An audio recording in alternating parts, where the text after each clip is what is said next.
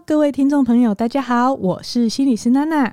你上班的时候时常感到肩颈酸痛吗？下班以后背部还是无法挺直吗？难得放假出门旅游，却因为头痛没办法尽情玩乐。听到了没？这是身体在警告你，需要好好的伤一下。即日起到十月二十三日前，台南劳工局举办了视障无远魔力抽奖活动。全台南一共有八十八处参与活动的视障按摩店家，消费满两百元即可获得一点，集满十点就可以参加抽奖哦。不只能够好好享受视障按摩师 Pro 级的按摩技术，还有机会抽中大奖，包括 iPhone 手机、电视、千元礼券等多项好礼。在台南的你，或是准备去台南旅游的你，还不赶快趁这个机会来台南赏起来！本集节目由台南市政府视障按摩就业计划赞助播出。接下来就进入我们今天的节目喽。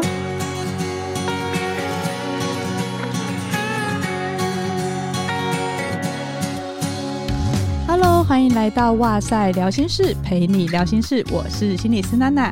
你今天照顾自己了吗？这几年一直蛮流行“照顾自己”这个词的。那我们的节目和很多的专家来宾对谈的时候，也或多或少都会聊到照顾自己。照顾自己到底是什么意思呢？或是做什么才算是照顾自己呢？其实不外乎第一步就是我们节目中常常提到的，你要先有自我觉察，意识到自己是有被照顾的需求。接下来呢，第二步就是要检视自己到底有哪些需求没有被满足。第三步就是要透过一些策略和方法来进行调整，试着改善自己的生活。这样的自我照顾三步骤该怎么实践到生活中呢？我们今天特别邀请到了友台职能治疗师妈妈 OT Lily 冷肖维的 Lily，还有胡须章，从系统的观点来跟我们分享他们是如何将职能治疗的专业运用在好好生活当中的。我们先欢迎 Lily 和胡须章。Hello，大家好，我是 OT 莉莉，欢迎来到 OT 莉莉。不要乱，不要乱来讲自己开头。对，进到这个模式就很想要讲自己的开场。嗨，大家好，我胡须章，我是丽丽的老公。啊，你用丽丽的老公自称哦？啊，因为丽丽大家比较知道啊。哦，大家比较熟悉她，没关系啦，没关系啦。比较熟悉丽丽很奔放的笑声，对对对。对我和丽丽跟胡须章今天也算是网友见面啦，虽然我们今天还是连线录音。莉莉跟胡须章出了一本新书，叫做《好好生活：职能治疗师爸妈从生活中淬炼的教养心流》，然后是远流出版的。现在书名真的都非常的长，对。虽然乍看是教养的书，可是很大部分其实是在谈怎么找回家庭生活平衡的主控权。像你们也有经营自己的 podcast 节目啊，还有粉砖，嗯，然后我看你们还有上千人的群组社团，应该是很忙吧？因为你们同时又在台大跟双河医院职能治疗师，而且应该已经算是资深的，对不对？讲到资深两个字，觉得很惶恐啊！哎，你们也要带 PGY 的学员，对不对？对，对啊，要带啊，当然要带。对啊，只要需要带到 PGY 都算是资深，这样就可以算资深了。医院的定义是这样。已经算是老师等级的啊，所以如果在医学中心工作过，就会知道我们除了呃临床工作以外，还有教学、行政、研究，然后你们自己也有小孩，对，然后还要持续更新，嘿，所以要怎么样兼顾这个家庭工作？因为我当初也还在医学中心的时候，我每天睡不到五个小时嘞，哇，所以后来我就决定要离职了，是是是，我就出来变行动了，我没有办法待在医学中心了。那你们是怎么兼顾的啊？就我们生小孩之后，我们一人请一年育龄育婴留停，然后那个时候就是为了维持那种对专业的手感，才开始写文章。我们本来以为回到上班生活之后，生活比较规律，可以比较稳定，可是没有啊。开始写文章，然后要去兼顾这个，真真的是也也是蛮困难的。所以呢，我们团队有一个推动事件前进的力量，叫做 Michelle。哦，我知道，就节目中他也都会出现，对不对？对对对对对。所以有部分是因为他一直在持续 push 你们，对，没有他就不会有今天的 OTDD 粉砖这样子。对，没有那个粉砖，也不会有那个 podcast，然后也不会有那个社群，什么都没有。所以适时的寻求资源，找一个帮手也是蛮重要的。他他不是帮手，他是推手。哦，他是推手。所以那个时候也是因为开始育音留停，然后刚好有一个契机，就慢慢的从粉砖文章发展，然后一直到声音的媒体。对啊，其实我们写文章跟口语回答问题的时候，那个思路 啊的状况其实是不太一样的。然后我就很龟毛，我觉得文章就一定要怎样怎样怎样。就是你要找很多资料，然后 proof，要不然被人家这样子截图，这样一半怎么办？这样子，所以我我写一篇文章都要非常久。然后呢，Michelle 就觉得说，你这样文章产出的时间这样不行，oh. 所以呢，他就发展出一个方式，他就先找一个问题，然后来问我，然后我就回答完之后呢，他就说。你回答非常好，就把你刚刚讲的那些全部都写 写成文章就好了。这样子，我们后来发现还是不行，我就是卡在我的龟毛，嗯，然后所以我们才会开始做 podcast。哦，如果是文字的话，其实它会被记录下来，然后它的 citation 也很重要，所以我们很容易不小心就执着于那个字句的结构或逻辑性精不精确。但有时候确实这样子要回答问题，或者是跟上一些时事，或者是做自媒体这一块，速度会变得比较慢一点点。或许 Podcast 是一个相对在中间的角色，可以快速的用你原本就有的背景知识，就可以马上的回应一些问题。可是大家就 get 到，或许不用那么的专业的坚持，因为这样子，然后就开始录 Podcast。你没有想过要离职吗？实实不相瞒，我们今天早上才在讨论这个事情呢。我们今天早上请假，然后来跟你录的时候，然后心想说啊，如果如果可以不用请假，不用请假的话有多好这样。哦，可是因为像我们也是宇哲先离开学校的教职，我晚一点才离开啦。其实这真的是一个很很大的、很需要挣扎的，真的想很久的，因为原本的工作是非常稳定的。我觉得我们就开始，可能还是需要盘点一些环境上面的资源啊，个人的能力啊这些东西。讲到盘点环境的资源，这个应该就算是你们的强项了吧？对，我因为我们这一次出的这一本书谈的就是。我们用一个叫做 PEO 的模式，我们来去整理这样子生活的一些状况。我记得在书里面你们讲到这个 PEO，就是算是职能治疗师很常用的一个系统化理论。可是其实对我们来说蛮陌生的。里面有讲到一个我觉得也很赞同的，就是如果方向不对的话，你的努力是白费的这个概念。有时候我们常常也会遇到个案啊，他们就觉得，哎，是不是我今天来求助的时候，你就要帮我解决哪一个部分？可是他们可能没有很系统或完整的看到，你那个只是一个表面显示出来的结果，但是真正的根源是在底下。有受过系统性专业训练的专业工作者，可能就会知道要从这个观点去看。很棒的是，这本书用一个很简单的方式。把这样子系统化的观点呈现出来，所以是不是可以跟我们举例，简单介绍一下这个 PEO，还有它怎么样子运用在生活、整理人生的状态？好，其实 PEO 啊，它简单来讲啊，它就是可以帮助我们从三个角度，我们分别从人、从环境，还有叫它叫职能任务这三个角度来切入思考。它是要来帮助我们去思考看看，说，诶，我们生活当中有没有什么可以调整的地方啊？不会就卡在我们本来已经就觉得说啊，这条已经没有得走的路这样。那我自己很喜欢举一个例子，它就是说，它很像现在可以大家都比较可以出国了嘛。那出国玩之前都要整理行李啊，整理行李的时候，大家都会想说，诶，那我要来找个什么出国懒人包，可以确认到底有没有漏东漏西的。诶，那 PEO 就是这样一个这样的角色。哦，那如果比如说要出国整理行李，P 的部分是什么啊？P 的话呢，它是 person 的缩写，个人的意思。好，那它其实它代表是说，诶，我们自己个人的身心状态啊，比如说我们个人的个性、我们的价值观、我们的能力、兴趣这些的，通通都是我们个人的部分。简单来说，就是我们的个人的这些状态都会影响我们能不能达成我们生活任务的完成。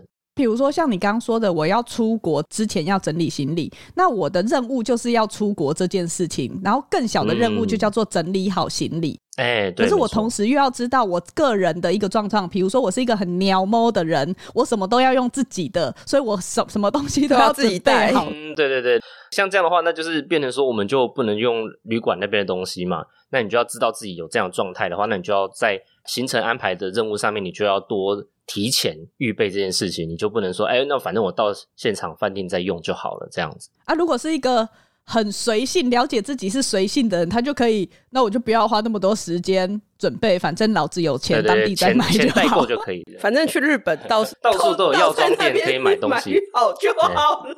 对，还不用扛那么重，就是应该要空的行李箱去，然后满满的行李箱去就好了啊。对啊，现在有的人就知道说啊，他自己体力可能没有那么好，那要扛那么重的东西，他没有办法，那就带钱啊。这也是一种替代。那你个人的部分，你就要去盘点你的经济的状况跟日币换够不够啊？哦，一呢？一的话是 environment，它的意思就是环境的意思。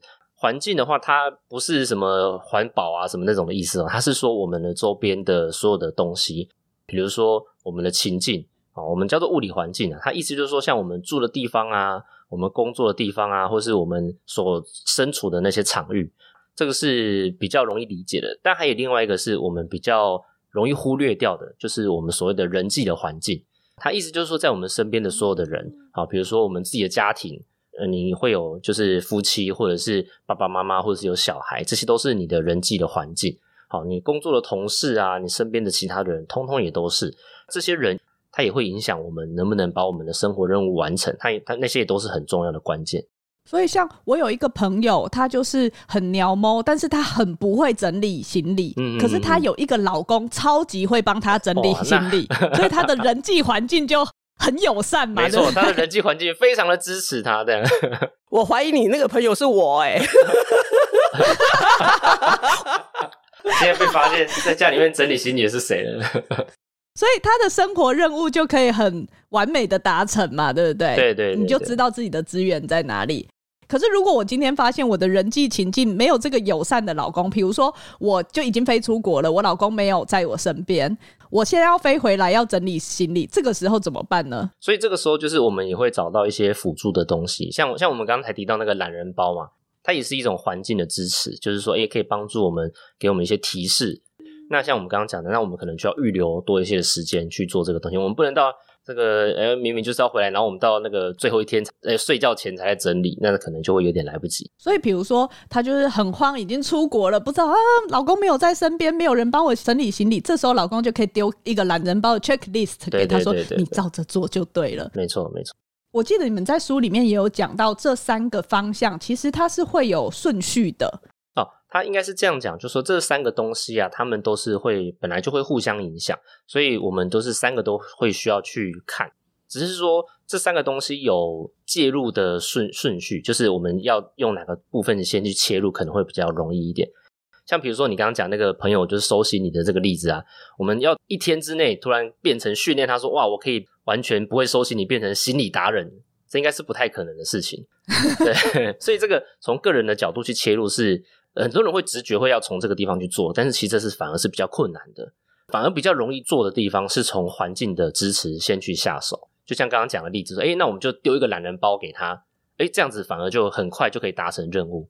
那如果环境都已经做了调整了，还是没有办法的话，我们再从任务的角度，我们可能调整任务，看是我们的目标啊，或是我们要任务的顺序啊，或者是呃难易度去做调整，这些都是很好的做法。最后我们才会看说，我们人有没有需要可以调整的地方。看书的时候，一直觉得改变的这个优先顺序的调整是一个很大的提醒，因为我觉得像刚刚胡须章提到的，有时候我们常常觉得个人在某一个部分的能力不足的时候，我们会急着想要提升自身的能力，但是提升自身能力这个部分，通常它不是短时间就可以达成的，没错没错，所以大家就会很挫折，然后就卡在那个情境里面了。可是职能的这个介入很棒的，就是会去看到，就像刚刚莉莉讲到的，盘点资源，增加那个环境的支持，这个反而是大家很少去聚焦的部分。我们呢、其实就是请育婴假的时候，然后我就想说，哎、我我职能治疗师，哎，我在家生活有什么不行这样子？结果没有呢，就是多一个小孩，生活就会变一团乱。一开始的经历，你会觉得说，我要照顾，我要当一个好妈妈，我要当一个什么什么家庭主妇这种，然后生活的重心全部都集中在照顾小孩身上，然后就忽略了自己的一些需求。那这个时候，其实我们可以从人的角度来介入来去看。好，我们可以看到说，诶，我可能在心理状态上面其实太紧绷了，我可能需要一些呃能够进行放松跟重新充电的一些活动。好，然后甚至比较闲暇的状况之下去学一些新的哈育儿的技能。但是我们其实没有办法马上就学好这些技能。可是我们小孩他就是每天都会在那边哭哭哭，然后也会有那些需求，我也没有办法不顾他，然后我自己去学我自己的。所以我们就去找一些环境上面的任务啊。比如说喂奶，那一定要亲喂吗？然后也不一定嘛，因为像我奶也不够多啊，我们就用配方奶来这些帮忙，或者是找一些那个家事服务员一起来帮忙。所以这个就是你自己亲身经验里面去，因为提升个人的状态可能来不及，而且也不能放着孩子在那边，然后自己去学习。所以，当我们觉察到自身有一些不足的时候，你透过寻找这些，不管是人力啊，或者是一些资源的方式，来让自己生活任务上面可以更顺遂一点点。对，那像是刚刚讲是喝母乳改成配方奶，这个算是调整任务的方式吗？还是它算是环境上的资源？嗯，其实应该是这样讲啦。我我自己，我以前也会觉得说，我一定要把它做一个很明确的切割。但其实后来慢慢的，我觉得整体理解之后，我会觉得没有一定要非要说啊，我一定要把这个东西归类到是哪一个哪一个环节上面。应该说，这个 PEO 它只是一个提醒，就是帮助你说你不要漏掉了。诶，比如说你有没有环境的地方没有想到，你有没有职能的地方没有想到？因为有些东西它是同时会包含它是任务也是环境，这个都有可能。像比如说喂配方奶啊，那如果我们单就讲。奶粉的话，它是环境的一环嘛，可是使用它的时候，嗯、那它也是我们的任务的一个部分。我觉得是没有一定要做这么严格的切分啊。我我我这样说好了，我们的 PEO 它其实呢，听众可以想象，它就是三个三个圈圈，然后他们会有一个共同交汇的一个地方。职能治疗师一直很在意的一个地方，就是我们要达到好的生活品质 （quality of life）。P 个人的能力哈，然后环境这个圈圈，还有那个职能任务的这三个圈圈交汇的地方，如果可以越大，让我们的生活品质可以变得更好的时候，这才是我们最终想要促进的一个呃目标。所以才会有像刚刚胡须长讲的，不会去这么严格的区分说这个东西现在是环境或者是诶任务的部分。因为它也有可能是三个圈圈本来就是两个交集的那个部分嘛，对不对？欸、那如果它摆放进去到你的生活中，是让你生活更好的，你三个交集的它就会更大一点点。呃，像我们的书里面，我们有很多的一些检核表，这个些检核表其实在帮助你检视有没有生活中哪些东西是我们去落掉的。我们其实很常关注我们个人哪里做得不好。其实，如果我们任任务难度把它降低一点，或者是找一些环境上面的协助的时候，可以让整体的生活品质变得更好。我现在忽然有点不习惯 OT 莉莉这么正经的讲话，忽然认真起来，觉得反差好大。跟老公录都会变这样，你知道吗？我要维持一下我的那样形象。但 是胡须章是比较严肃的人吗？他很喜欢说道理啊！我是有有一点两极的人啊，就以前以前就有人就说：“哎、欸，你怎么那么极端？就是认真讲的时候，就会突然变非常认真这样。”呃，就专业感满满，大师感满满。对对对，然后开始讲一些狗屁上的东西的时候，然后又开始就是会开始鬼扯一堆这样。刚刚莉莉有讲到，就是调整任务的方式啊，我自己觉得这也是一个蛮。大的提醒呢，因为归因常常会归因在个人。好，那这个 PEO 它让我们注意到说，诶，有时候你也要注意环境中的资源。可是大家可能比较不熟悉的是调整任务执行的方式，比如说我把那个标准稍微降低一点点，或者是我去安排那个时间的顺序，或者是我看一下我做事的习惯里面有没有哪一些事情是可能让我北料刚的或多费力的。觉得常常大家做事情会在惯性里面，然后没有去检视你现在做的事情，其实可以省掉很多步骤，或是怎么样子做会更有效率，或是可能以前是两个人生活，两个人在做家里面的事，可是现在就是三个人了，他势必得要面对重新调整。在这个部分，像是任务的调整上，你们会怎么样子去沟通呢？在这个部分哈，我们生小孩之后，跟另外一半或者是家庭的成员去沟通这一件事情，的确是。很需要大家坐下来，然后静下心来去谈一谈，好好的谈一谈。没有静下心来，都没有什么好沟通的，很困难。但是我觉得我们还是不脱离呃整体的去看 PEO。我们如果把整个家庭都放在一个共同好好生活的一个状态的时候，我们一样可以去盘点这个家庭可以有的一些资源，能不能调整哦彼此对家庭的任务的期待。哎，所以你们两个讨论的时候会说：“哎，来来来，坐下来，今天要讨论。”然后就开始画三个大圆圈。来，我们的 P 在哪里？E 在哪里？会这样吗？是 也不会这样子啦。我觉得坐下来讨论这件事情有点困难，因为我们家儿子啊，非常非常非常喜欢夹在我们当中，啊、我们没有个人的时光，所以我们要坐下来讨论的时候，他也会想要一起讨论，然后就提出一些奇怪的东西。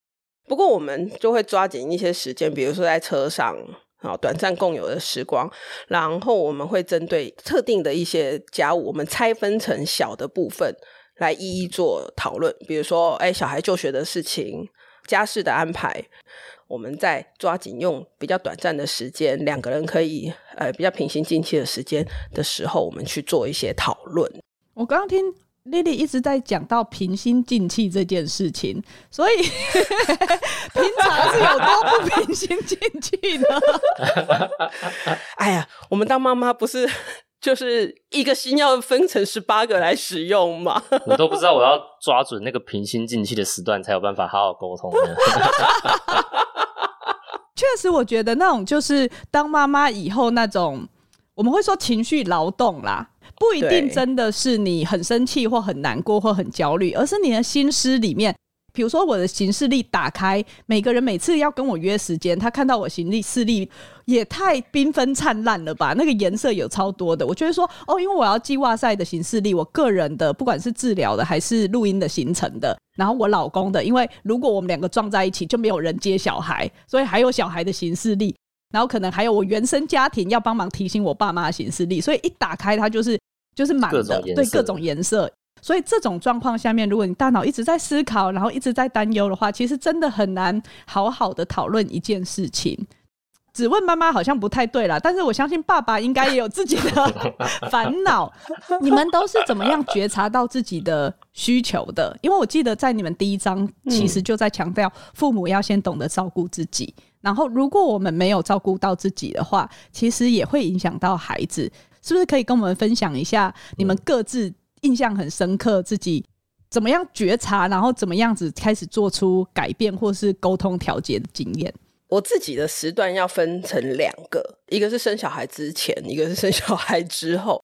生小孩之前，我觉得我以为我很会觉察，就比如说别人对我的一些观感、感受这些，然后我心里当下的感觉是怎么样，这些都还算很清楚。可是到生了小孩之后，面对养小孩的时候啊，就会发现要觉察我自己的需求会变得很困难。因为我我除了回应小孩当下的状况之外，我可能还会对于先生的处理或者是他的态度会有一些感觉。你讲得很婉转，先生的作为或不作为，都我们都会有一些。feeling 嘛，对不对？有时候拳头不小心就会有点硬硬的啊、呃。对，可是其实我觉得在一开始我们有小孩的时候，我还有点没有办法分别这种为什么小孩就这么可爱，为什么我会生气？嗯嗯，然后我就会觉得说，哎，我为什么有的时候对小孩会那种烦躁感啊，然后声音啊会变越来越大声，或者是动作会越来越不耐烦，那种动作上面的一些回馈，或者是那种自己哎那个肩膀啊、肩颈啊，然后那种很僵硬、肌肉紧绷的那种感觉就很明显。我就反思嘛，因为有。因为这样子照顾小孩起来很累嘛，然后其实你仔细想，照顾小孩本来也没有那么累，那为什么为什么我的身体的反应跟那个实际的 loading 是不一样的？所以我才会去想说，诶我到底发生什么事情？我会肌肉这么紧绷啊？为什么我会好像我平常要生气的时候的反应？所以我后来才发现说，我通常有这样子的身体的反应的时候，那其实是来自于我处理小孩，小孩没事，可是旁边我的这些反应其实是对于旁边好 先生的这个状况是有一些回应的。可是我没有说回应，你就直接讲就生气就好了。生气，生气。对，但是我没有告诉他，等下，为什么你在哇塞要保持形象？对，大概我们就会发现，哎，透过这些身体上面的一些回馈之后，哎，我更可以清楚的知道说，哎，我的情绪，然后跟情绪的来源在哪边。这个是我自己对于自己的状况的觉察。那你对于你身体发出的讯号，其实还蛮敏锐的耶。因为有些人是没有办法透过这些，他需要很多的练习才会去开始觉察到我身体有这些讯号，他告诉我现在的情绪可能是什么，然后我才能去看到这个情绪背后的原因可能是来自于哪里。其实这个东西也是，他也学了很久了。然后有的时候我也是，我也是受害者。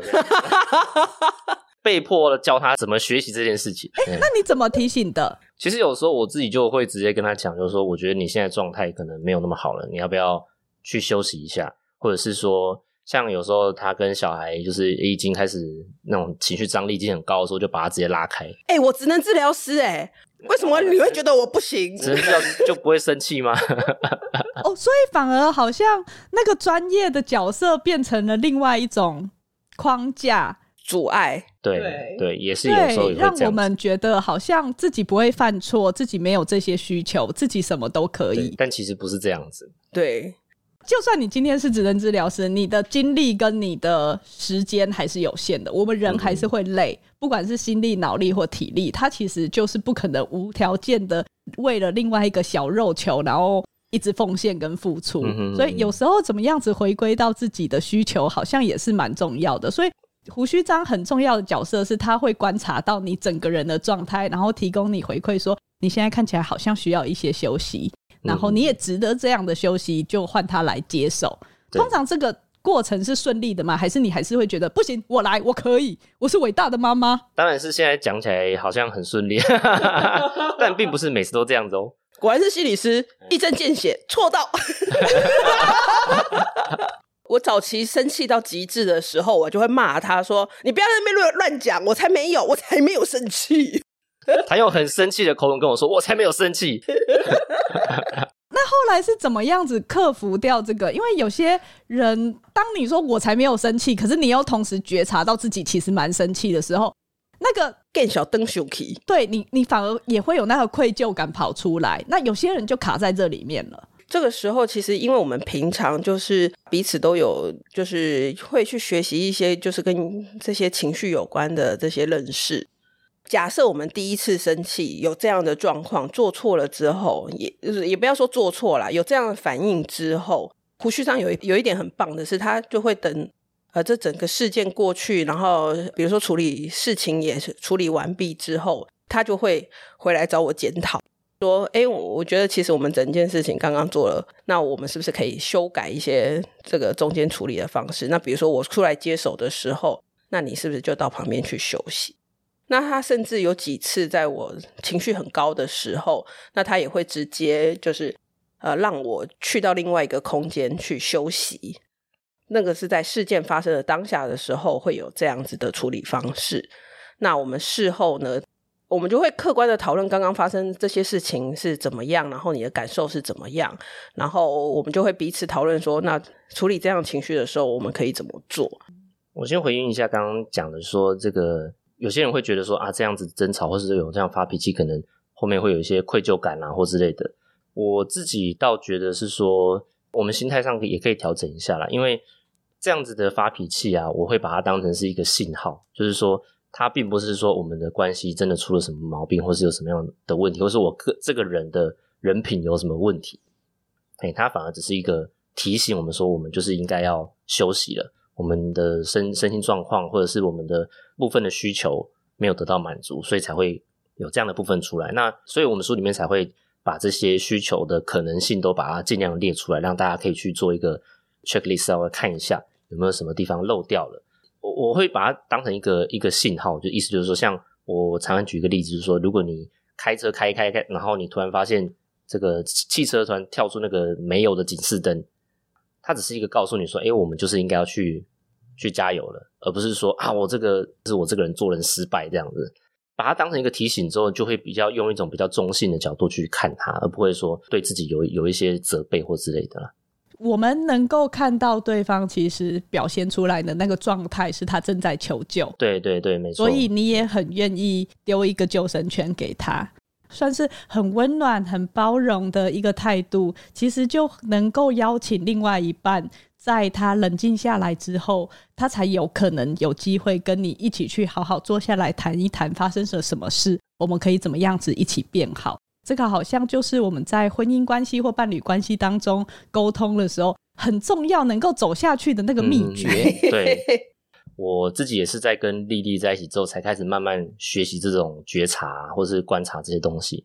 现在的蛮多的男性，当然我觉得有有比以前的上个世代再稍微好一点点，可是我觉得还是有蛮多的人在觉察自己的情绪上面是有很困难的。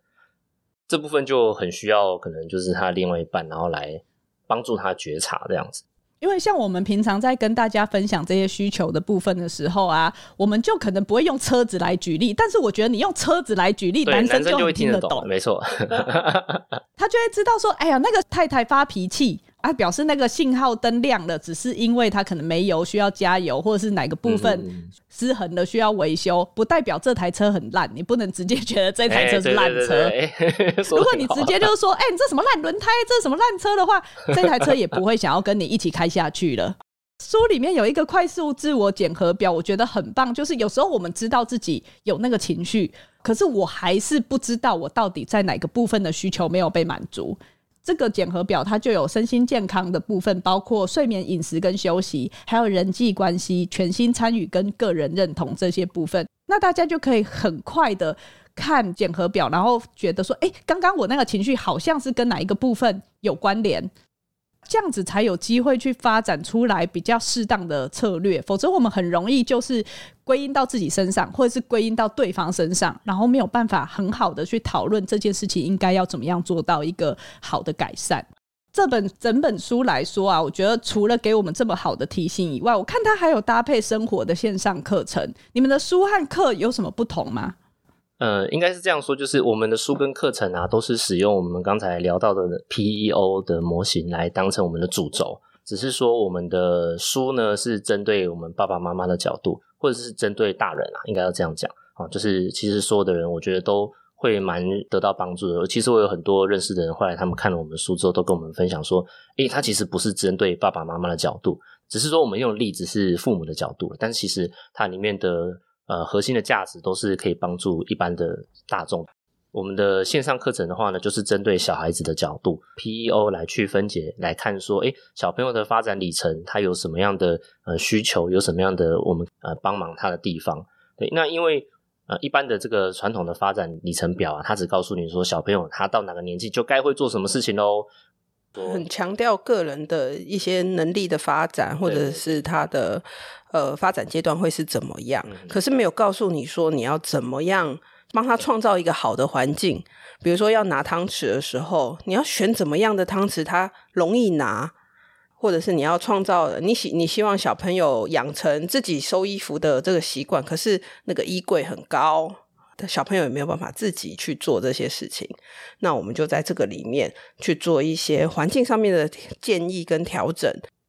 所以，我们这个好好生活的影音线上课程，其实就是搭配这些呃合理的期待，跟你说明说，呃，我们怎么样去搭配这个 PEO，一方面兼顾小朋友的个人的发展，然后给他创造合适的环境，让我们可以可以一起好好的陪伴，或者是整个家庭一起去成长。哦，对，我顺便讲一下，我们书里面也有这个线上课程的折扣码哦。书比较像是我自己也觉得它不是一个纯教养书啦，因为真的里面有非常多的实例，然后很多的检核表，其实可以反观自己，然后运用在个人的身上的。如果是搭配线上课程的话，可能就会更针对育儿的方面，然后可以让你在自己的部分跟孩子的部分都达到一个好好生活的平衡。对，没错。今天呢，感谢 OT Lily 还有胡须章一起来跟我们分享，我们身为父母或者是身为自己，要怎么样子觉察自己需要被照顾的一个状态，然后怎么样子透过 PEO 的架构，从混乱中去找到一个你失衡生活的方向，用系统化的方式去找出问题的根源。那有关书籍的相关资讯呢，我们就会放在资讯栏，大家就可以点连接去参考。那今天的节目呢，就到这边。希望大家听完节目以后有任何的想法，也欢迎留言给我们。别忘了给我们五星的评价，或是到脸书还有 IG 来找我们玩。然后也记得要去听 OT Lily 冷肖维，里面有很那个 OT Lily 很疗愈的大笑声。如果你想要大笑，跟着一起大笑的话，就可以去听。分享这一集给你身边所需要的人。那今天的。哇塞，聊心事就到这边喽，拜拜。